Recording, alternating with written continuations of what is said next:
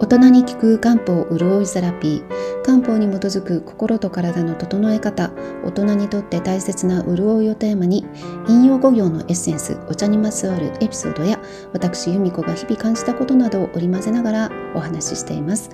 ぜひリラックスしてお聞きいただければ幸いです。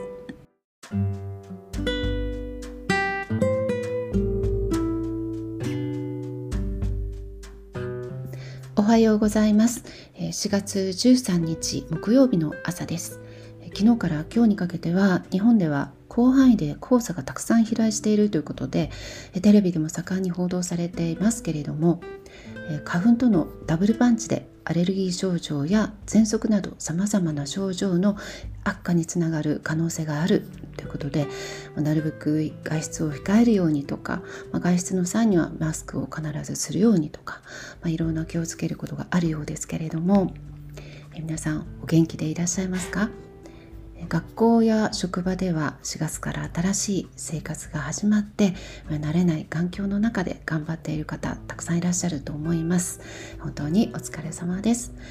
ご本人だけではなくてサポートする家族も、まあ、生活そのもの、まあ、リズムが変わってしまうし何かと神経を使う時期ですよね。えー、早いものでもうそろそろ4月も後半に入ってあっという間にゴールデンウィークがやってきます、今頑張っている分こう疲れた心と体を癒してほっとできる長いお休みというのは本当にありがたいなと思う。その一方で連休明けにはまあ、こうちょっと無気力になってしまったり不安感に駆られたりといういわゆる五月病の状態に、え、なる人が増えてきますのでそのゴールデンウィークの、えー、最中にも過ごし方には少しコツというか注意が必要なわけなんですけれども今日はそういうことで五月病予防として気をつけたいことを漢方的な視点でお話ししてみたいと思います。えー、緊張や不安からくる体の状態というのは今までもよく、え、お話ししてきたんですけれども漢方の言葉で言えば、え、全身をめぐる気の流れというのが滞った状態気体という呼ばれるような状態です。で気体が長く続くほど体に現れる不調も重くなってまた慢性的になっていきます。気が滞るとまず呼吸が浅くなっていってこうイライラしたり不安感があったりあとゲップが頻繁に出てくるようになったり、えー、ゲップだけじゃなくて、まあ、下からもねおならという形で排ガスするとちょっと楽になるというような感覚があったりします。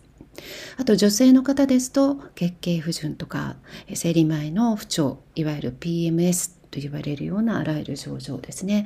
とかね、食欲不振また、え、消化不良を起こすようになったり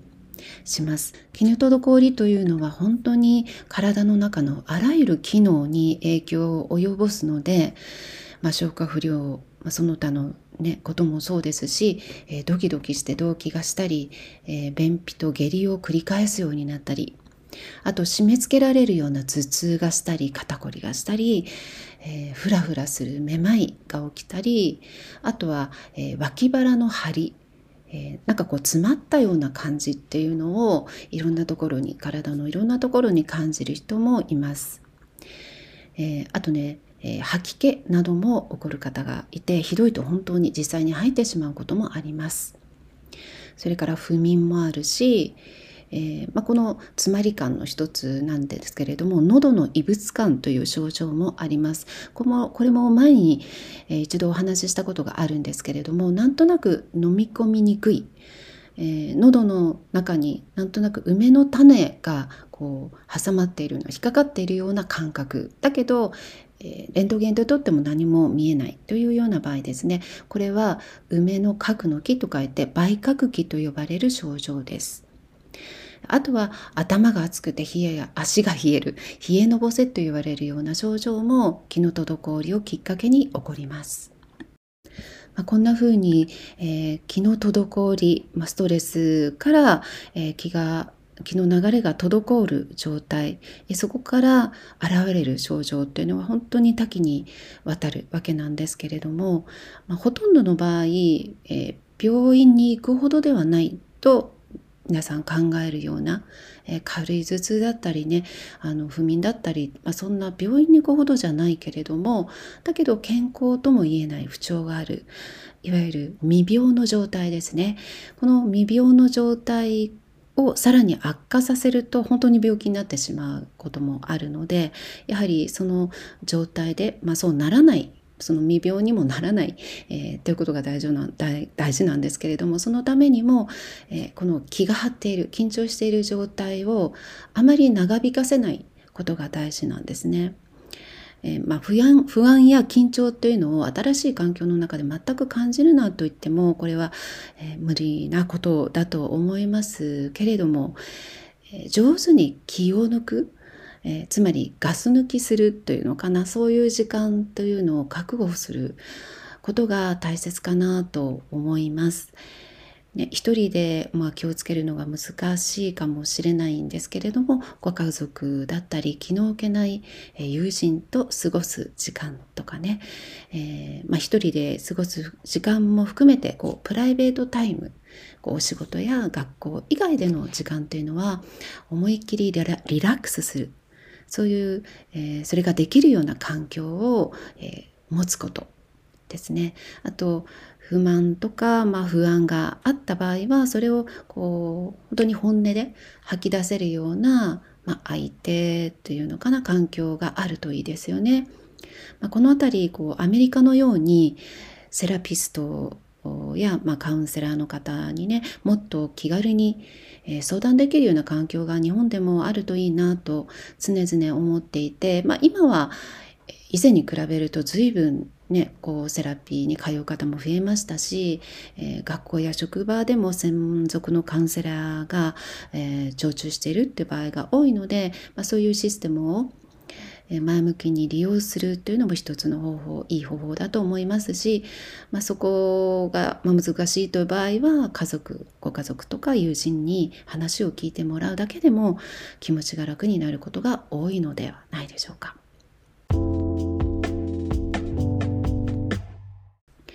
えー、5月病は真面目で完璧主義なタイプに多く見られると言われています。新しい環境にね、早く慣れて勉強とか仕事を完璧にこなせるようにならなければと頑張りすぎてしまって、えー、疲労がたまる。そうすると、ちょうどゴールデンウィーク明け頃にもう無理をした分、こう心身の疲れがどっと出て不調が現れるわけなんですね。特にお子さん小さいお子さんや若い方っていうのは経験が浅い分自分の心と体がどんな今どんな状態なのかっていうのを把握したり理解する力が大人に比べると弱いので気持ちのオンオフをこう自分ではなかなかコントロールできなくて知らず知らずのうちに頑張りすぎて、えー、疲れをためてしまう気の滞りを長引かせてしまう、えー、ことがあります。もちろんね新しい友達ができたりこう刺激的な出来事にも出会って楽しいっていう感覚もあると思うんですけれどもその一方でやはり多かれ少なかれ緊張とか不安は抱えているのが、まあ、普通というか当たり前なんですよね。えー、初めて出会ういろんな感情や出来事にこう心と体が対応できる範囲をこう超えてしまうこともあります。で思春期っていうのは特に成長に伴うこうホルメンホルモンのバランスの乱れから自律神経も乱れて、えー、特に不調が出やすかったりしますので、まあ、一見こう見ていると楽しそうだなってだから大丈夫かなとこう安心、えー、するとこもあるんですけれどもどこかにこう不調の兆しがないか周りの人が注意して見てあげるこうじっくり話を聞いてあげるっていうことも大切だと思います。ま小さいお子さんたちだったらやはりね新しいお友達と遊ぶことも大事なんですけれども気を使わないでいい状態で自由に遊ばせてあげるといったこともしてあげるといいんじゃないかなと思います。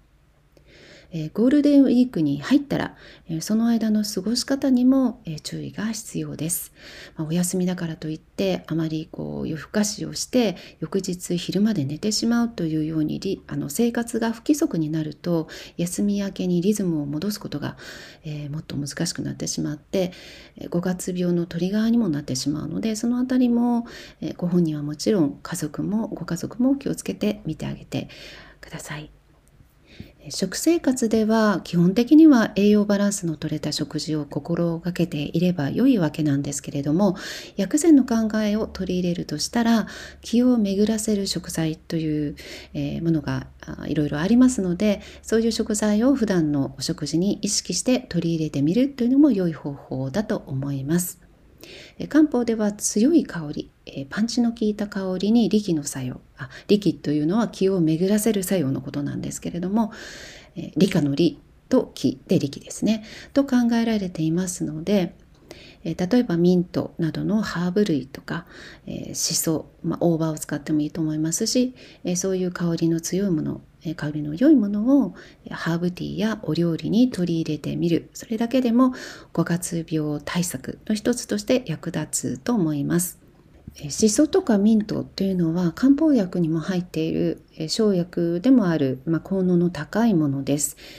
えー、特に思想には気を巡らせる作用がとても、あの、ありますので緊張や不安が続いているなとか、まあ、ちょっとうつうつしてる気持ちがなんかこうこう詰まったような感じがするっていう時には是非積極的に食べていただきたいと思います。薬味として、えー、使うだけではなくてまあ、大葉でもいいので、まあ、薬味として使うだけではなくて例えばハーブティーのように熱湯を注いで飲んでも美味しいですしそこに例えば小豆のいったものとか、まあ、黒豆でもいいんですけれどもそういうものを入れる入れると気だけではなくて水巡りも良くなるのでさっき言ったこう売覚期の予防にもなると思います。あとこう生の大葉を醤油とごま油とか、まあ、あのオリーブオイルと塩とニンニクなどに浸しておく、まあ、それですごく簡単なんですけれどもそれだけでも、えー、ご飯のお供にもなるし、えー、ね、なんかちょっとしたおつまみにもなったりして美味しいです。それから柑橘類も、えー、気を巡らせる効果が高いものなので今いろんな柑橘類がお店にも並んでいますのでそういうものを、えー、食べたり香りを嗅いだりお風呂にねあの皮を浮かべたりっていう風に使われるといいと思います。その他にも玉ねぎ、らっきょう、あとそば、チンゲン菜、あとお茶ではジャスミンティーとかローズティーなども気を巡らせる作用がありますので、えー、使って積極的に、えー、意識して取り入れてみて、えー、いただければと思います。えー、漢方薬でも、えー、いろいろ気の巡りに良い、えー、ものがあります、以前にもご紹介したんですけれども上逍陽酸翼寒酸、えー、翼寒酸化陳皮半夏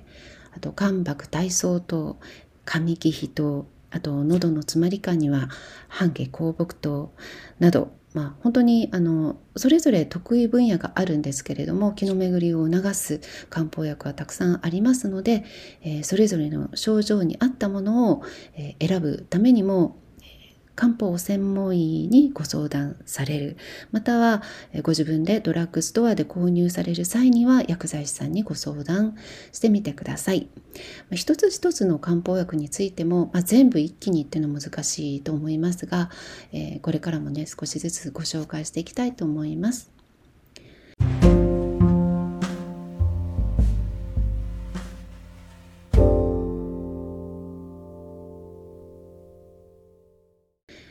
えー、ストレスが溜まりやすい時期に気をつけたいことの一つに呼吸があります。まず日常の中でしっかりと呼吸することを意識していただきたいですね。緊張が続くと先ほども言いましたが気づかないうちに呼吸が浅くなっていることが多いです。で呼吸というのは生きている限り無意識に私たちが行っている活動なんですけれども呼吸の状態っていうのはストレスとかそのストレスを受けて、えー、気の流れに影響がある、えー、そこにとても関係が深いものです。ストレスから気が滞った状態、まあ、そこがさらに悪化していくと気がこう逆流する状態気逆と呼ばれる、えー、状態になりますそうすると正常な呼吸が、えー、にがちょっと妨げられて、ゲップが出たりこうしゃっくりが出たり、え、するわけなんですけれどもひどくなるといわゆる過呼吸とかパニック障害っていうふうにねあの発展していってしまいますのであとストレスからこう咳も頻繁に出たりする方もいます。でそういう、えー、まあ、初期の段階で気づいたら早めに手当てをするということが大切ですね。でもそもそも呼吸は、えー、体の機能をこう根底で司っているこう気を補うためにもとても大事なものです。気というのは両親から受け継いだ先天的な、まあ、性、えー、それから食事で補う性からも生まれますけれども呼吸でも、えー、取り込む自然界の性器というものからも生まれています。ですから体内の機能が整うためにも深い呼吸というのは本当に大切なんですよね。ですから、えー、ご自分でも緊張で呼吸が浅くなっているなと感じたら意識して深呼吸をするといいと思います。その時には、えー、吸い込むことよりもむしろ吐く方に集中してゆっくりと最後まで吐き出すようにしてみてください。で小さいお子さんの場合には、えー、周りの方が優しく誘導して深呼吸させてあげると良いかと思います。えー、疲れた時とかストレスが溜まった時にこう吐くえー、太いため息のことを中学ではまさに太い息と書いて体側と呼びます。ため息をねつくとなんとなくこうすっきりした感覚が一瞬ですけどしませんか、えー、先ほども言ったように緊張が続くと知らない間に呼吸が浅く、えー、なってそれによって体がこう酸欠のような状態になるんですね。ですから体が深い呼吸によって酸素を取り入れようとするもう一つの生理反応がため息です。で漢方的に、えー、その状態を言うと肝の気が滞っている状態を改善するための、まあ、体がに備わる便利な機能だと言えるわけなんですね。でよくあの世間ではため息をつくと幸せが逃げるよなんて言いますけどそんなことは全くないので堂々とため息を ついていただきたいと思います。えー、このポッドキャスト以外に、えー、直美さんと私とでお送りしている大人の女子会という、えー、ポッドキャストがあるんですけれどもこの、えー、ポッドキャストで今週のエピソードで取り上げている、えー、悩みを持っている人に、まあ、言ってはいけない NG ワードみたいなタイトルをつけている今週のエピソードの中にもため息の話が出てきます。えー、あとはねこうどんな風に、えー、寄り添ってあげればいいかっていうようなお話も、えー、出てきて今日のこちらのポッドキャストとのお話とも、えーね、リンクしているかなと思います。大人の女子会のポッドキャストでは、まあ、アラカンである私と直美さんが日常の中で気づいたことをランダムに取り上げて、えー、ゆっくりとなんかゆるりとね飲みながら話していたりするんですけれども直美さんのカウンセラーとしてのお話とかメイク講師としての美容の話など盛りだくさんのテーマで毎週お送りしていますので、えー、ぜひそちらも気軽に聞いていただけたら嬉しいです。えー、こちらの、ま、ご紹介のところにリンクを貼っておきますのでよかったら聞いてみてください。それではまた次のエピソードでお待ちしています。